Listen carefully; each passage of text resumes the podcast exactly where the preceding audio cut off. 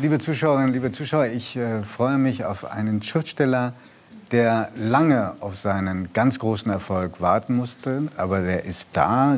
Die meisten von Ihnen, ich nehme es an, kennen es als Film, als Theaterstück, als Buch. Äh, Fleisch ist mein Gemüse, aber auch im letzten Jahr gelang zum ersten Mal der Sprung auf die Nummer 1 der Bestsellerliste durch Ein Sommer in Niendorf. Ein hinreißendes Buch, das ich verschlungen habe. Ein Jahr später ist das Neue da. Ich freue mich sehr auf Heinz Strunk. Herzlich willkommen.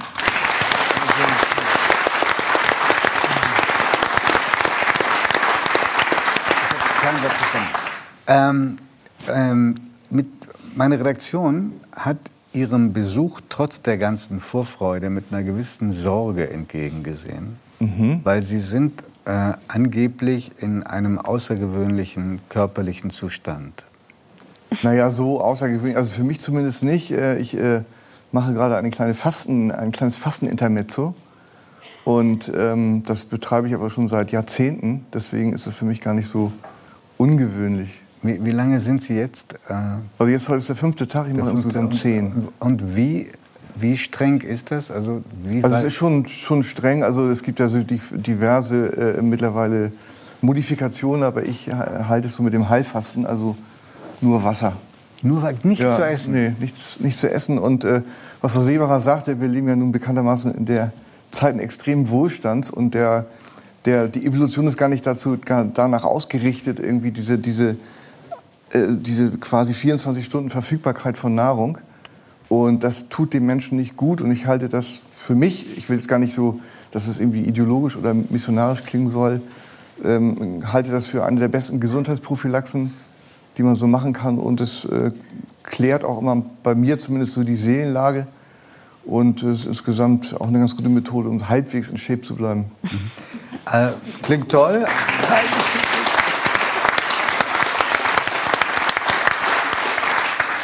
Klingt toll. Ich habe noch nie in meinem Leben gefastet. Insofern frage ich wirklich voller Neugier und Unbefangenheit. Ähm, was macht man denn, wenn man Hunger kriegt? Dann muss man das, das muss man aushalten. Wie lange geht das vorbei? Sind das so wie Schübe? Ja, würde ich, könnte man so sagen. Das ist auch völlig äh, unterschiedlich. Man sagt ja, in den, in den Büchern steht immer so, ja, ab dem dritten Tag ist alles irgendwie ist alles mhm. vorbei. Es fühlt man sich hervorragend. Das kann ich nicht bestätigen. also es kann mal so sein. Äh, also ich weiß ja immer zum Beispiel, dass ich das äh, Wochen vorher oder Monate vorher, wann ich fasten werde. Und ich habe es so oft gemacht, dass ich dann, äh, dass mein Körper oder mein Geist oder wie auch immer umschaltet und ich dann irgendwie tatsächlich am ersten Tag keinen Hunger habe. Hm. Aber der kommt gerne mal so am fünften Tag. Also heute. und, also, und, und sorgt man da ein bisschen vor? Also entfernt man alle äh, Lebensmittel aus Kühlschränken und anderen Schränken?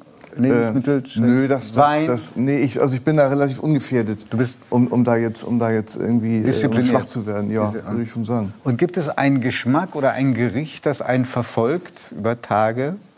Nö, alle möglichen. Als Sehnsucht, als Sehnsucht. alle möglichen. Ich, äh, tatsächlich äh, verrückterweise äh, in den, in den äh, ein, zwei Tagen vor dem Fastenbrechen gucke ich am liebsten Kochsendungen. ich schon mal so.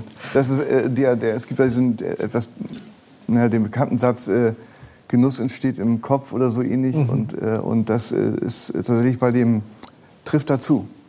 Also wirklich mein Respekt, weil ich weiß auch, wie gerne Sie essen und auch gelegentlich ein Glas Wein genießen und. Ja. Also größter, größter Respekt. Ich äh, fand es ganz komisch, nicht nur sie, jetzt Sie beide zu äh, erleben, nicht nur wegen der Orang-Utan-Sprache, sondern weil ich mir vorgestellt habe, wie Sie sich wohl äh, in Borneo oder Sumatra fühlen würden. Äh, sie gelten als jemand, dessen größte Leidenschaft nicht Fernreisen sind. Ja, das ist, das ist wohl so, ja.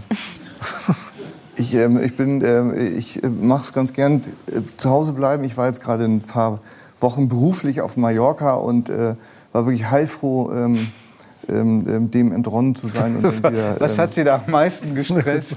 Ach, naja, ich war direkt im Epizentrum beim Ballermann. Oh. Aus beruflichen Gründen, wie gesagt. Und, äh, Aber es hatte berufliche Gründe. Ja, ja, hängt, so. hängt, mit diesen beruflichen Gründen auch Ihr neuer äh, Haarschnitt zusammen? Ja, tatsächlich. Ich hatte okay. einen ganz grauenhaften, ich habe ja noch relativ volles Haar und das musste ich mir färben. Und das hatte so einen schrecklichen Rot-Braunton. Und äh, nach der letzten Klappe habe ich darum gebeten, mir einen äh, sexy Sträflingsschnitt zu machen. Also es ist, es ist äh, Applaus, also Also, es ist diesmal kein Buchprojekt, sondern ein Filmprojekt. Ja. Und der spielt am Ballermann, kann man das? Ja, kann man so ungefähr so sagen. Kann man Aber so- es ist noch lange hin, bis das rauskommt. Deswegen. Und äh, finden Sie das Anreisen anstrengend schon im Flugzeug oder mehr der Aufenthalt mit anderen Touristen? Also es ist tatsächlich, der, der, das ganze Angereise finde ich irgendwie enorm an. Also mich strengt das sehr an. Für andere Leute mag das selbstverständlich sein und denen sehr leicht von der Hand gehen. Aber äh, das, äh, das finde ich sehr unangenehm. Und mich überkommt leider immer so ein, so ein, äh, so ein starkes Verlorenheitsgefühl in der Fremde. Nicht? Also andere sind so mit so, mit so einem mit so einem, stehen so irgendwie so im Leben und sind so neugierig und freuen sich auf Abwechslung und Tapetenwechsel, wie auch immer. Und äh, ich ge gehöre nicht dazu. Sie schaffen ja den Tapetenwechsel durch ähm, Ihre Bücher und durch Ihre Erzählungen. Genau. Die neueste, äh, das neueste, der neueste Erzählband heißt ähm, Der gelbe Elefant. Das ist eine Sammlung von Geschichten, äh, die ähm, auch diesmal, ich habe sie verschlungen. Ähm, es sind Menschen aus dem Alltag, es sind äh, Menschen, von denen man das Gefühl haben, hat, sie führen kein so glückliches Leben. Und es sind Geschichten, die meistens nicht so toll ausgehen. Ähm, man liest es gerne und denkt, trotzdem gibt es auch Personen, in, die sie für beschreibungswürdig hielten, bei denen das, zu denen das Leben ein bisschen gnädiger ist.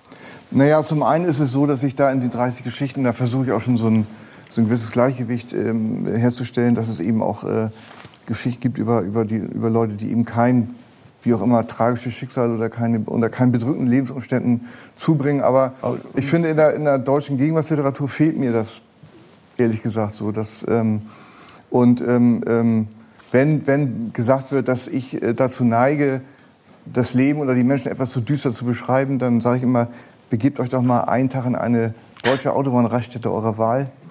Und dann ist das noch relativ milde, wie ich das. Äh,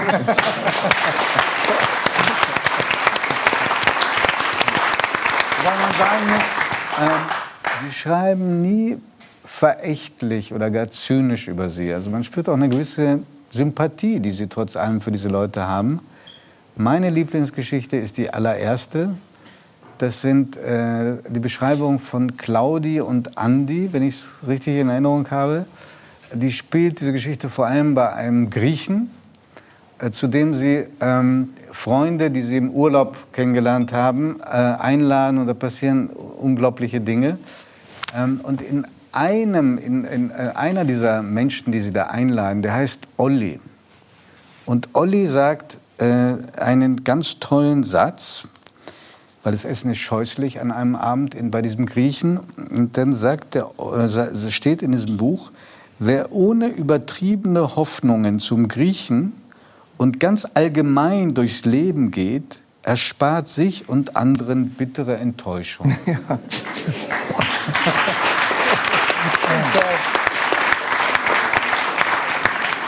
Ist das ein brauchbares Rezept?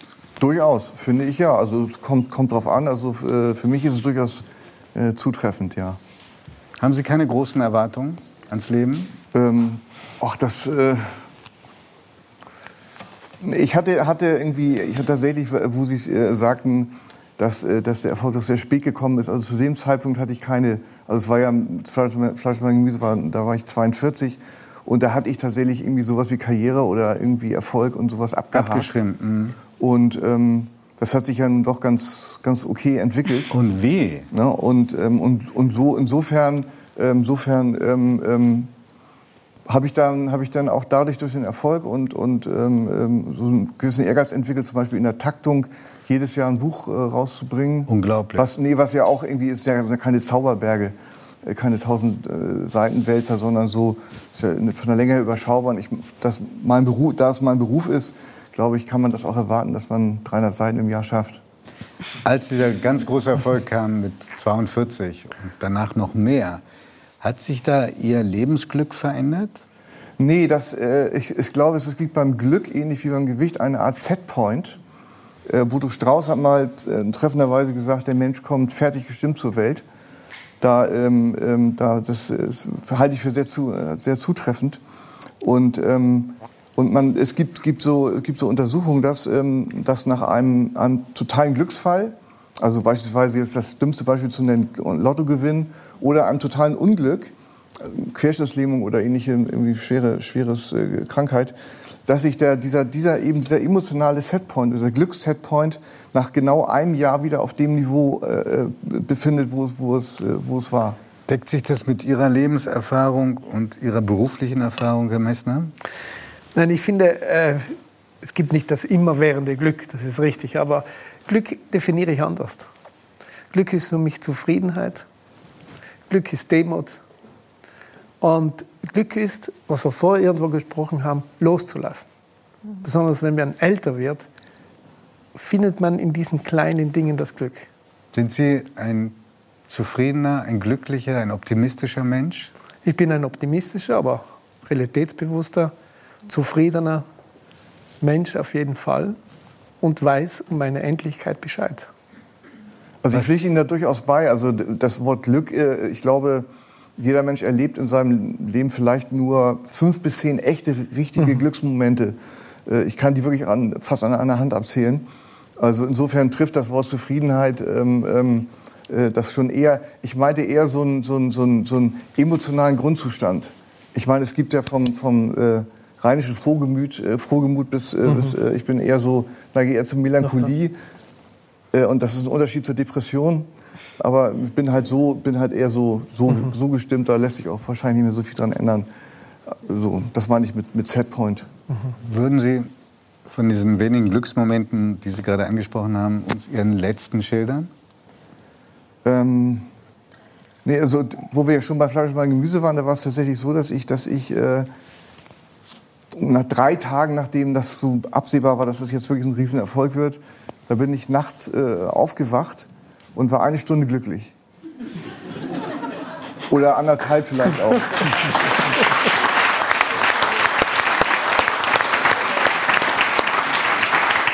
Und dann, dann, bin ich wieder eingeschlafen. Und dann war es vorbei. Äh, naja, ganz vorbei war es nicht, aber es war so, das war so spürbar, das ist, war so ein, ist ein erinnerbarer Moment, äh, äh, der, der, der wirklich echt beeindruckend war für mich. Das, das, das, das ist ja herrlich.